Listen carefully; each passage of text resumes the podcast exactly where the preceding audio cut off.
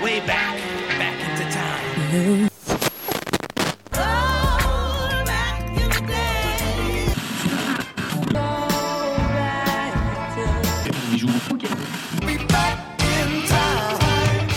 Bonjour à tous et bienvenue dans 3 minutes 49, la sélection rétro.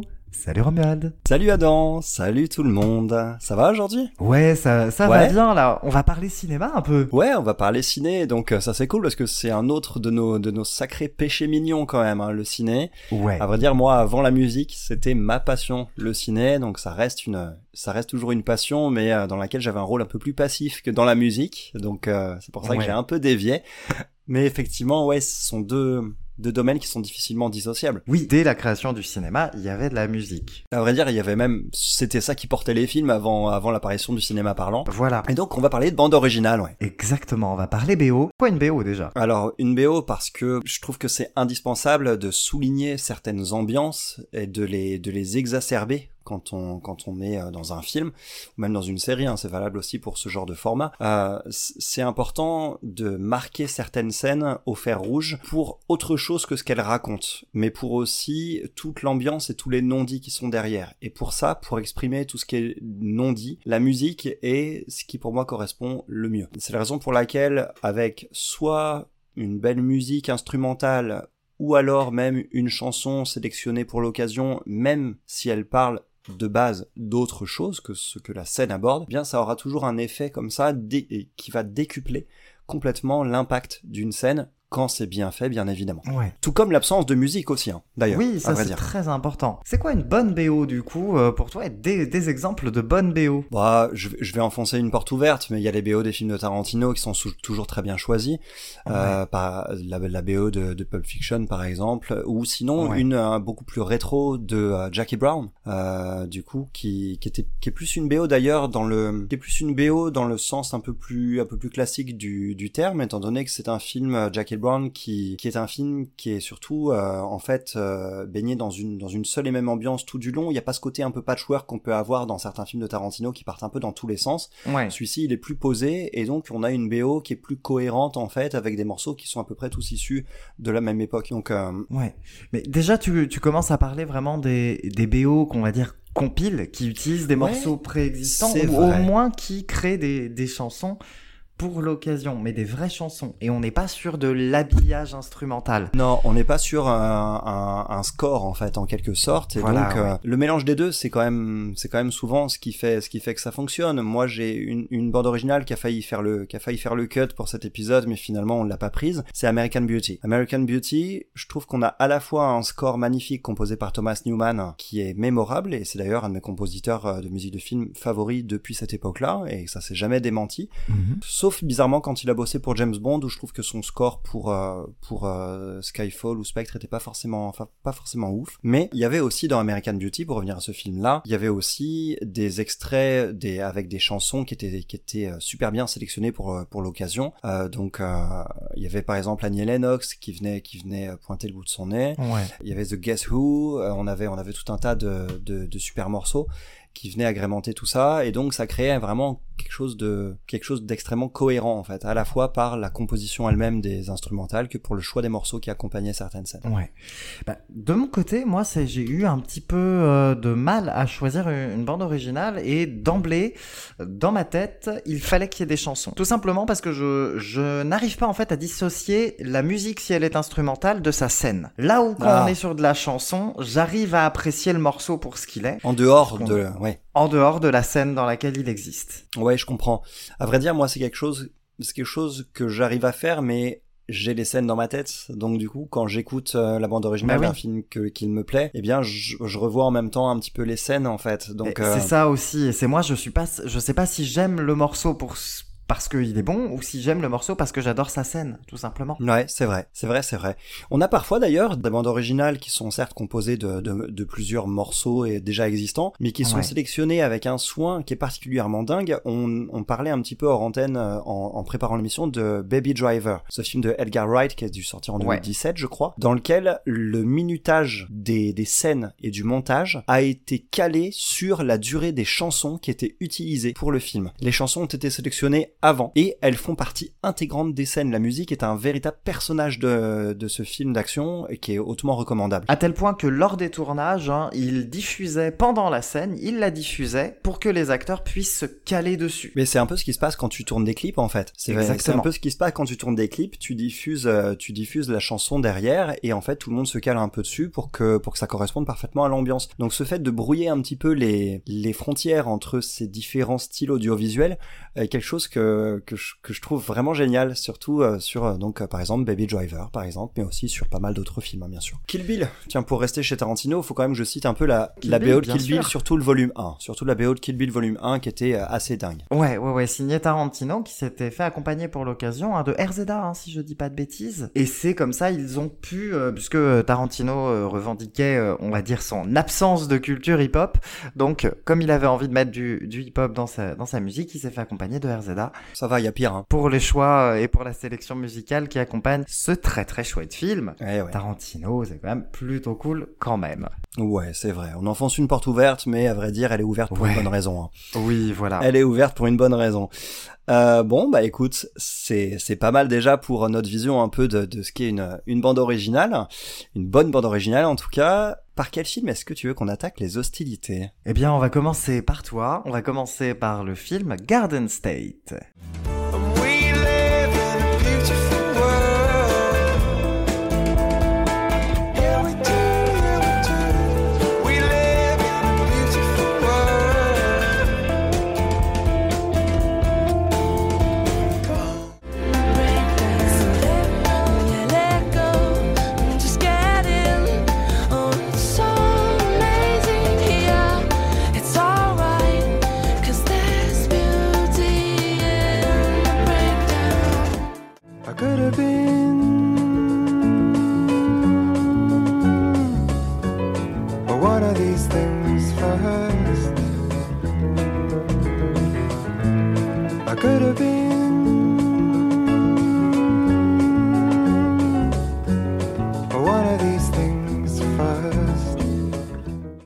Alors, bon, présente-nous euh, bah déjà Garden State, présente-nous le film déjà. Garden State, c'est un film de Zach Braff, qui est un acteur et réalisateur principalement connu pour la série Scrubs.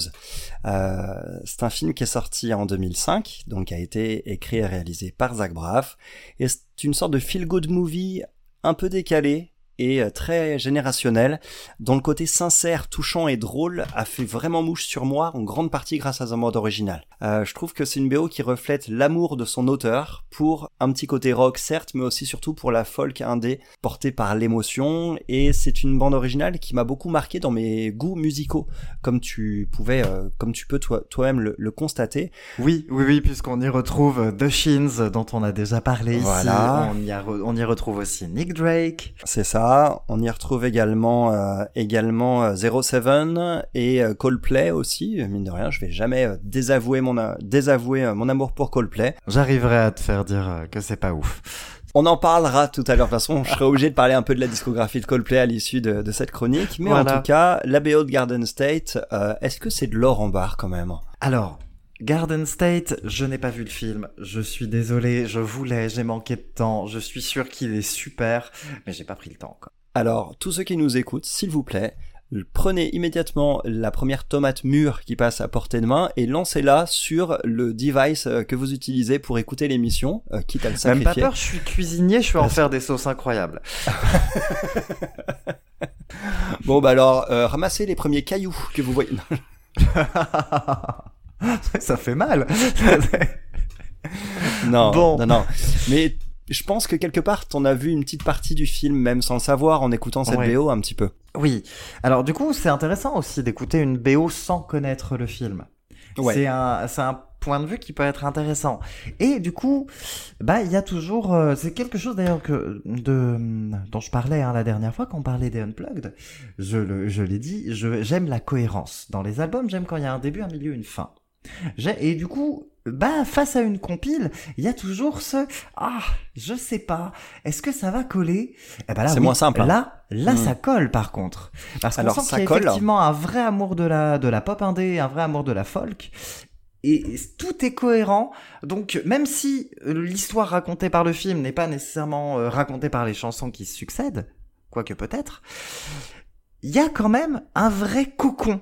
Et on est sur ce cocon dans tout le film, un espèce de cocon tout doux, de, de douceur et parfois de mélancolie, qui fait que, bah oui, j'y vois quand même une certaine cohérence, malgré tout, parce que ça a été choisi avec un soin vraiment tout particulier. Bah, cette douceur, cette mélancolie et ce côté prendre vie au fur et à mesure, en fait.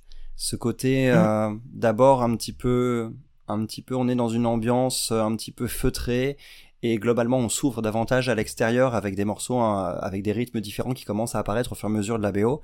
C'est quelque chose qui qui m'a énormément touché et qui fait pleinement écho au film. Il faut savoir que sauf erreur de ma part, mais dans mes souvenirs, cette BO, elle est dans l'ordre dans lequel on entend les morceaux dans le film. D'accord. Donc euh, cette BO, elle est dans l'ordre et euh, et du coup c'est c'est vraiment c'est vraiment savoureux. Moi, quand j'entends Don't Panic de Coldplay, je revois immédiatement une scène du film, un court extrait de, de quelques secondes. Je revois la scène de Garden State à chaque fois que j'entends Don't Panic de de Coldplay. Donc euh, J'aime pas beaucoup Coldplay, mais oui, Don't Panic, elle est quand même vraiment super. Hein. Ouais, dans, dans Panic, c'est vraiment super parce qu'on est vraiment dans la période très folk, très rock indé de Coldplay sur le premier album, tout simplement Parachute. Et euh, quand le film est sorti, Coldplay on avait d'ailleurs que deux albums, hein, je crois, deux. Le troisième était pas encore sorti. Le, le film est sorti en 2004 aux États-Unis et euh, Coldplay a dû sortir son troisième album en 2005, donc on était à peu près dans cette période-là.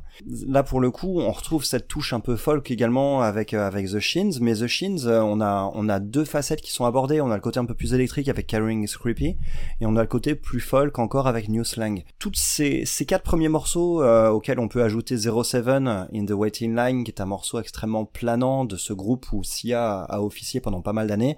Alors c'est pas Sia hein, sur ce morceau-là. Non, par contre, bien ce sûr, c'est Sia pas, c'est pas Sia sur ce morceau, ouais, précisons-le, effectivement. Tout ça, ça crée quand même déjà dès le départ, en fait, une ambiance qui nous happe en fait complètement et qui derrière peut se permettre de s'ouvrir un petit peu avec des, avec des artistes un petit peu différents. Effectivement, moi ce que j'ai- j'aime bien, c'est vraiment qu'il y a toujours euh, ces, ces va-et-vient entre organique, un peu d'électro, mais toujours avec cette envie de faire planer un peu. Tout à fait. La place de l'électro, moi, je l'ai particulièrement adoré euh, sur euh, bah, sur le morceau de 07, hein, sur In the Waiting Oui. Line, mais Ouais. également sur Let Go de Froufrou qui clôture quasiment l'album. Je, je voulais pas parler de Froufrou parce que sinon je vais durer 8 heures. Froufrou, c'est trop bien.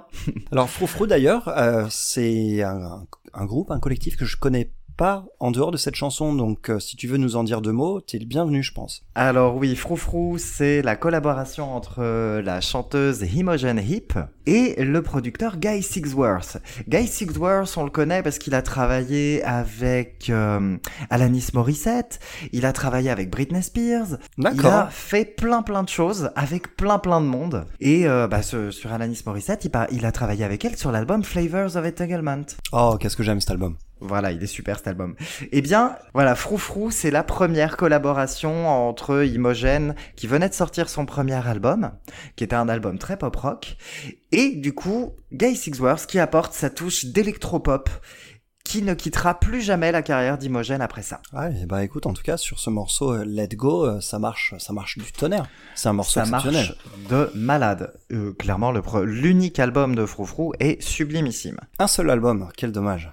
Oui, une seule Ouais. collaboration.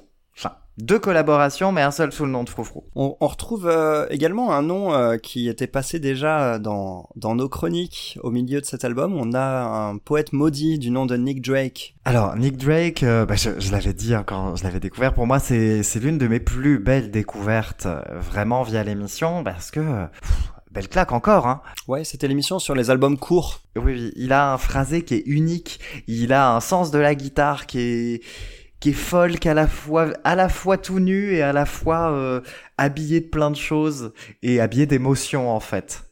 Avec pas mal de piano en particulier sur ce titre. Donc évidemment, euh, Nick Drake chez moi c'est égal frisson, donc euh, pareil, Nick Drake égal frisson encore sur ce titre. Ah ouais, ouais c'est vrai que pour le, pour le coup, moi je l'ai découvert dans, dans cette BO, hein, encore une fois. Mais on trouve aussi euh, Simon and Garfunkel par exemple. Oui, voilà, où là il y avait une carrière beaucoup plus installée. Oui, c'est ça, effectivement. Et ça, ça convoque pas mal. C'est ça que j'aime sur cette BO, c'est que ça convoque pas mal d'époques différentes, mais en même temps un style qui est, qui est bien, bien dessiné, quoi. Oui, on oui, a, oui. on a par exemple aussi Rémi Zero, qui est un artiste qui était principalement connu, je pense, pour la BO de, de Smallville, le générique de Smallville, euh, qui était un morceau rock assez, assez vénère, mais Oh, c'était eux pas exceptionnel.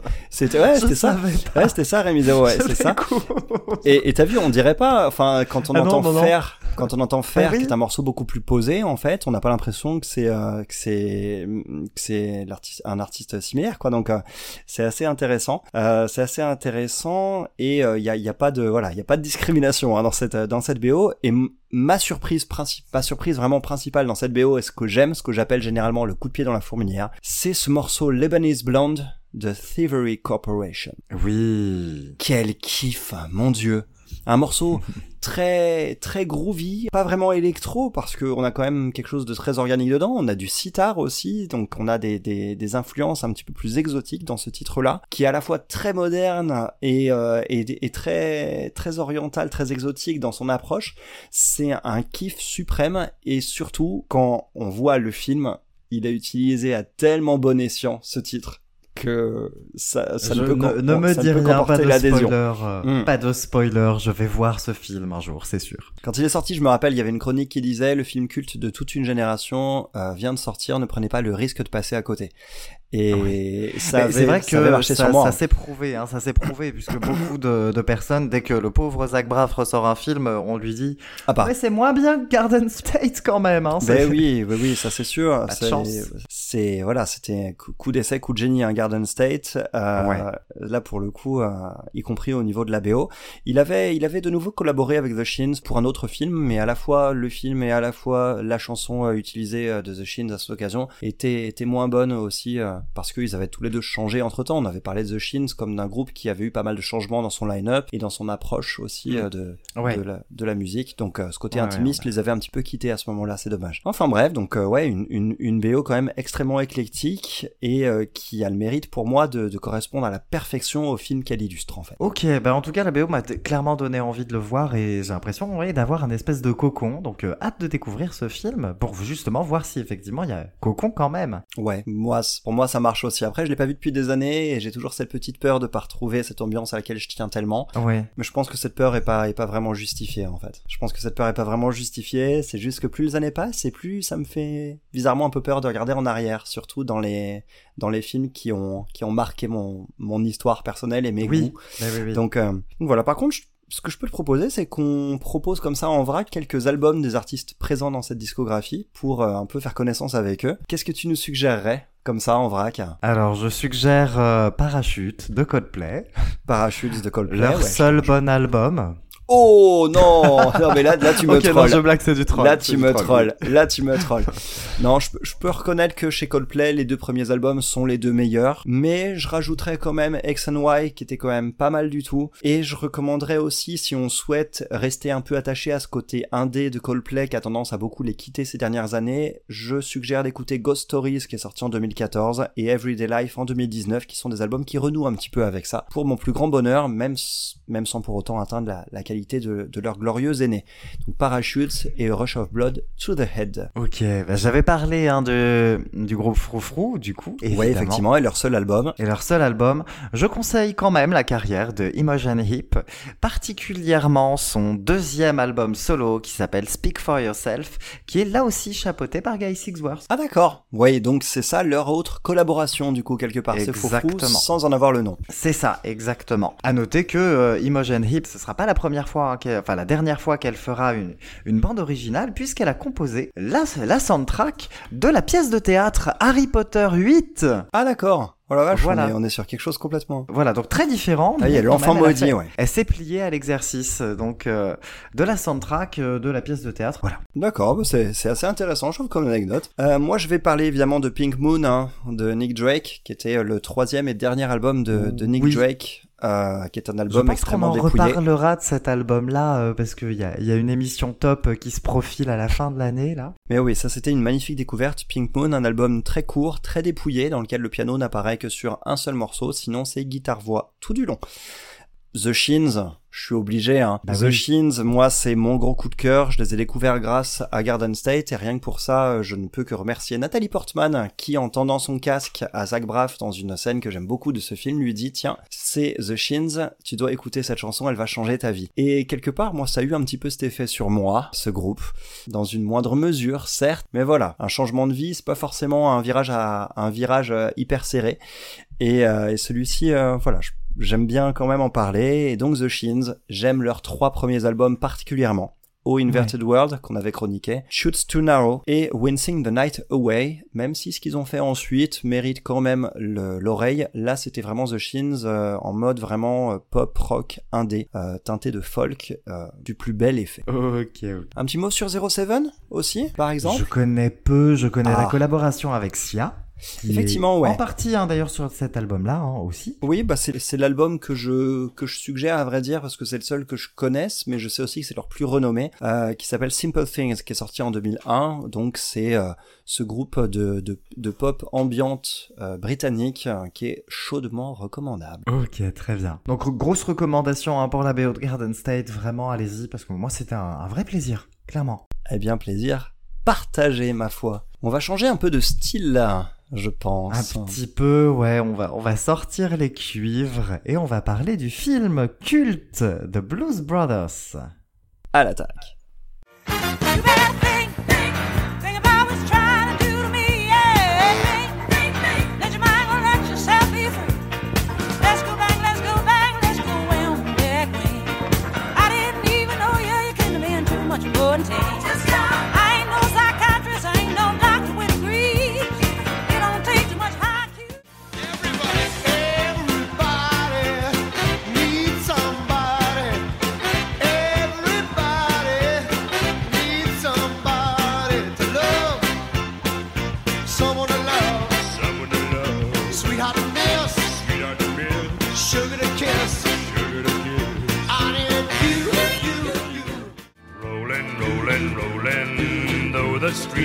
Swollen, keep them doggies rolling real hard. Rain and wind and weather, hell bent for leather, wishing my gal was by my side. All the things I'm missing, good victuals, love and kissing, are waiting at the end of my ride. Alors, les Blues Brothers. Tu es en mission pour le Seigneur, Adam. Oui, il paraît. Bonne présentation. Ah bah ça devrait aller. Est-ce que tu connais le Saturday Night Live? Ouais, de nom, en tout cas. Émission culte, émission culte qui est née en 1975 à la télé américaine. D'accord. Émission dans laquelle participaient John Bellucci et Dan Aykroyd, D'accord. qui sont donc les deux acteurs principaux de ce film, puisque à la base, ils faisaient des sketchs musicaux sous le Ouais. nom des Blues Brothers. Ah, d'accord. Donc le groupe est né là, le groupe est né dans le SNL et ils faisaient des sketchs qui ont beaucoup, C'est incroyable. beaucoup plu et ils ont donc enchaîné à faire des concerts, puis des albums. Et c'est Incroyable. comme ça que le groupe est né officiellement. Donc avant d'être des personnages dément. de films, bah, les Blues Brothers, c'est un vrai groupe de musique. C'est quand même, c'est quand même assez dingue comme histoire. Ouais. Franchement, j'étais loin d'imaginer que c'était sorti de, du, du Saturday Night Live. Et moi, en plus, ce qui, m'a toujours fait marrer là-dedans, c'est que Dan Aykroyd, bah, c'est un, c'est un acteur que moi, que j'ai toujours associé d'abord à SOS Fantôme que à Oui. Blues Brothers, qui pourtant précède. hein. Donc, euh, Mais oui, oui. je- je- Et je donc, euh, en 1980, ils font, enfin, ils euh, s'associent au réalisateur John Landis pour tourner The Blues Brothers. Donc, euh, John Landis, on le connaît forcément parce qu'il a réalisé le film culte Le Loup-garou de Londres, mais surtout le clip vidéo de la chanson Thriller de Michael Jackson. Effectivement, ouais, ouais. il a continué sa carrière ensuite avec des films qui allaient Ouais. du, du, du bon à l'oubliable, mais euh, C'est ça. c'est vrai que c'est vrai que Blues Brothers c'est quand même chambé. C'est d'ailleurs lui qui a réalisé la suite de Blues Brothers. D'ailleurs, il y a une suite euh, Blues Brothers 2000. Ouais, dont on parlera un petit peu après. Pas beaucoup aimé. Ah ouais, ouais, c'était c'était un peu moins bon effectivement. Ouais. Alors, le film, donc, le film The Blues Brothers et la BO des Blues Brothers, qui nous, qui nous propose des chansons cultes revisitées par le groupe avec certains invités. On peut y trouver, donc, euh, Pas grand chose comme invité, hein. Red Charles? oui, Richard, James Brown, Aretha Ouais. Franklin ou Cap Calloway. Oh là là là là. Des quand petits même noms. Des débutants. c'est quand même assez ouf. Et à noter que on n'est pas sur une compilation, mais on est bel et bien sur des morceaux qui sont systématiquement réarrangés par le groupe des Blues Brothers. Oh oui, tout à fait, effectivement. Donc euh, on- franchement, c'est un truc moi qui m'a qui m'a fait kiffer. Le film, je l'ai pas vu depuis tellement d'années, mais euh, rien que je- rien que la pre- le premier morceau, She Caught the Katie, m'a mis immédiatement de nouveau dans l'ambiance et m'a rappelé certains passages. Donc c'est quand même fou et surtout en fait quand tu tombes sur Everybody Needs Somebody to Love, mais là en fait Oui. il se passe quelque chose de magique en fait. Je trouve que d'un seul coup là, si par hasard avant ça t'étais pas à fond dans l'ambiance, ben ce morceau en fait, surtout en plus avec la, la Oui. avec ce qu'on entend au début, avec la, avec euh, l'extrait du film qu'on entend aussi, Oui. enfin Ouais, voilà, ouais. c'est c'est complètement dingue. Moi à partir de là, je suis happé complètement et plus rien me sort de l'album jusqu'à la fin en fait. quoi. Ouais, bah c'est pareil. Hein. Alors bon, j'ai un attachement au film. C'est un film que je dois regarder environ une fois par an. Ouais, ouais donc ouais. ça fait coup- partie de mes, mes films doudous parce que en plus d'être un excellent film musical, c'est aussi une excellente comédie. Le Oui, film très est juste. très très drôle tout le temps. Oui, oui, oui. Je me rappelle de Carrie Fisher, moi, qui est qui. qui était Oui, Carrie Fisher qui a un rôle inoubliable avec un lance-roquette, euh, c'est c'est excellent. Elle est toujours, euh, elle est toujours géniale. Mais voilà, musicalement, par contre, ça fait aussi partie de mes racines. C'est clairement une de mes pre- un de mes premiers gros coups de cœur parce que j'ai regardé ce film, moi j'étais enfant et je pense qu'on a compris que j'avais un certain attachement à la black music. Ouais. Donc clairement, euh, ça vient en partie pas mal de là. Ouais, je en partie, donc il y a, il y a un groove incroyable qui parcourt l'album. On a des musiciens qui sont au cordeau Ça, tout du long. Incroyable, c'est incroyable. Moi, je, moi, je me, ce qui m'a scotché là-dessus, moi, c'est Sweet Home Chicago. Oui, oui. 7 minutes 53 dans ta tronche, mais surtout, oui. c'est non-stop, il y a des solos de partout, tout le monde, tout le monde est mis en avant, tous les instruments, et tu te dis, mais qu'est-ce qui se passe? Enfin, c'est juste une apothéose suprême, et tu sens en fait Ouais. que ça représente pour moi la musique dans ce qu'il y a de plus festif, dans ce qu'il y a de plus entraînant, dans, dans l'influence qu'une, qu'une chanson peut avoir en fait sur un, sur, sur ton élan. En fait, en quelque sorte, ça c'est représenté dans cette BO et en particulier dans Sweet Home Chicago, qui est un morceau moi que je que je que je kiffe par dessus tout.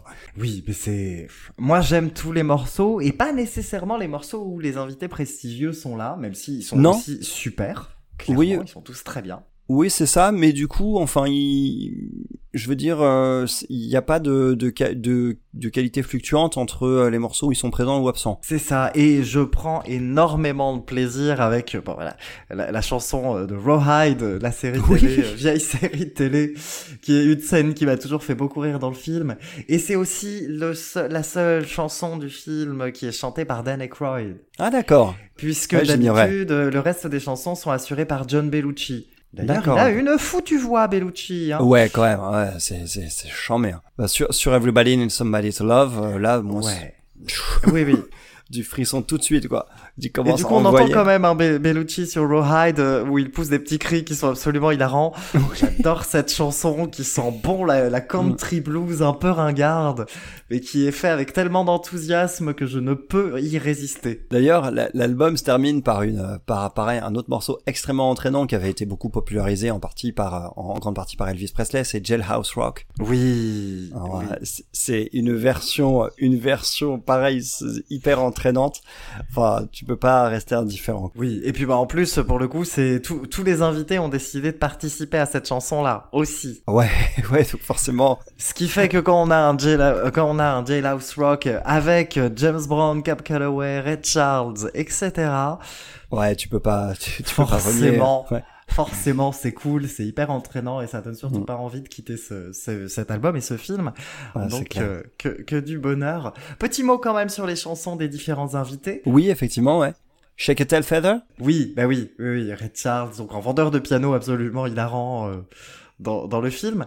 Et euh, bah charisme, la voix et évidemment ce toucher de piano assez Ouais. inoubliable. Assez inimitable aussi. Ouais. Le caractère de, de Aretha Franklin aussi. Ah, sur Think, ouais, c'est solide, sur hein, ça. Think, morceau culte. C'est cultissime. avec des cuivres partout, signés les Blues Brothers, donc. Et c'est, c'est assez génial, c'est assez culte.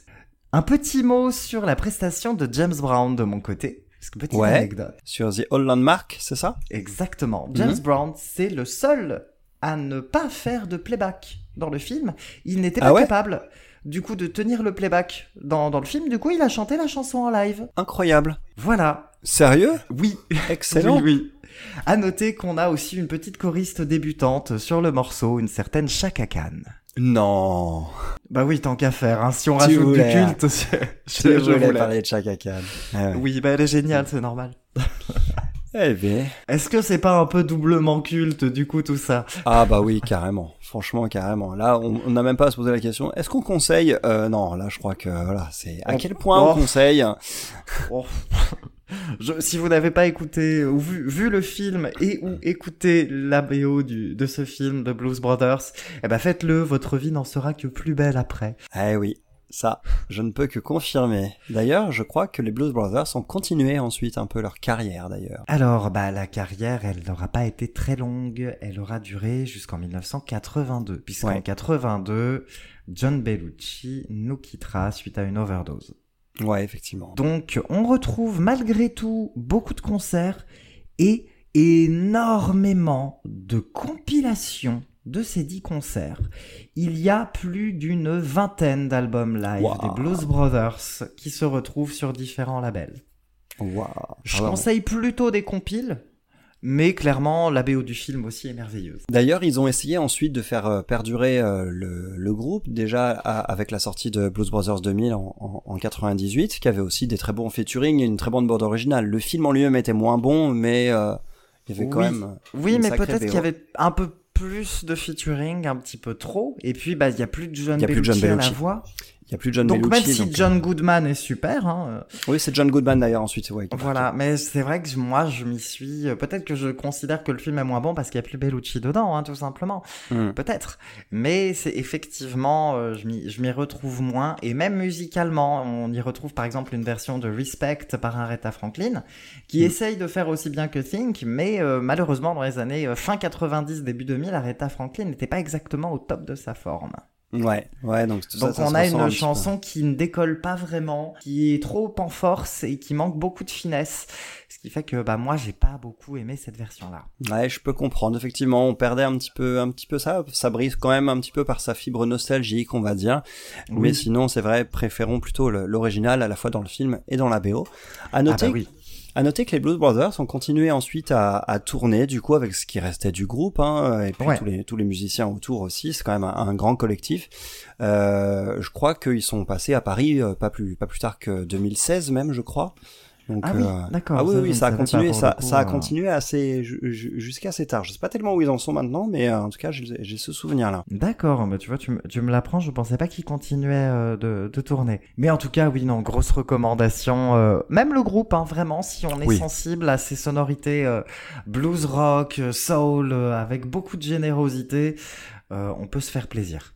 Ouais, c'est clair. La générosité et le, et le kiff, le plaisir et le côté entraînant de la musique sont au cœur de, tout ce qui sort. Donc, euh, c'est, c'est, comment dire, c'est médicinal, hein, comme, euh, comme musique. Ah bah complètement, ouais. C'est c'est une jolie porte d'entrée aussi pour, le, pour la soul en général et pour la blue eyed soul en particulier aussi. Ouais, tout à fait, ouais. Donc c'est c'est très très cool. Les Blues Brothers, c'est vachement bien.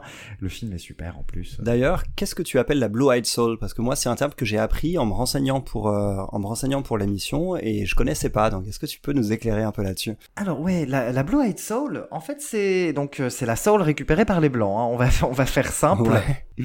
En fait, c'est de la soul qui reprend les racines euh, les racines ori- d'origine, mais qui va du coup bah, légèrement modifier, no- notamment euh, d'un point de vue des thématiques, puisque comme elles sont chantées par des blancs, les revendications politiques ne sont, Sont pas les pas mêmes. bien sûr. Et c'est un peu plus, ça va laisser un peu plus de place au romantisme et ça va être un peu plus teinté de country au fur et à mesure. Ouais, ouais, c'est vrai que ça s'entend. Voilà, on, on peut euh, retrouver dans les immenses représentants de la Blue Eyed Soul, on peut surtout penser à Dusty Springfield. Dusty Springfield qui est une chanteuse cultissime qui a écrit par exemple euh, l'inoubliable Son of a Preacher Man qui avait été euh, chanté par Aretha Franklin Mhm. ou même euh, I Don't Know What to Do with Myself repris par les White Stripes Oh, par exemple. Elle est, elle est dingue la version des White Stripes. Voilà, ben la chanson Hmm. d'origine est superbe aussi. Mais Dusty Springfield, c'est l'un des, grands porte, l'un des grands porte-étendards de la, de la Blue Eyed Soul.